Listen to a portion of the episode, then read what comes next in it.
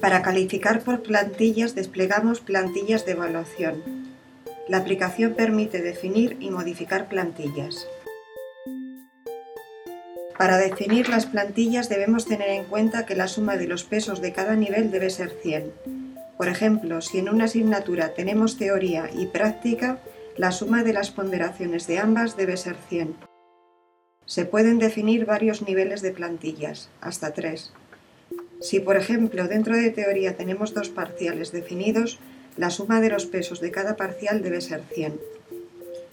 Una vez configuradas las plantillas, debe seleccionar Calificar por plantillas e introducir la calificación correspondiente.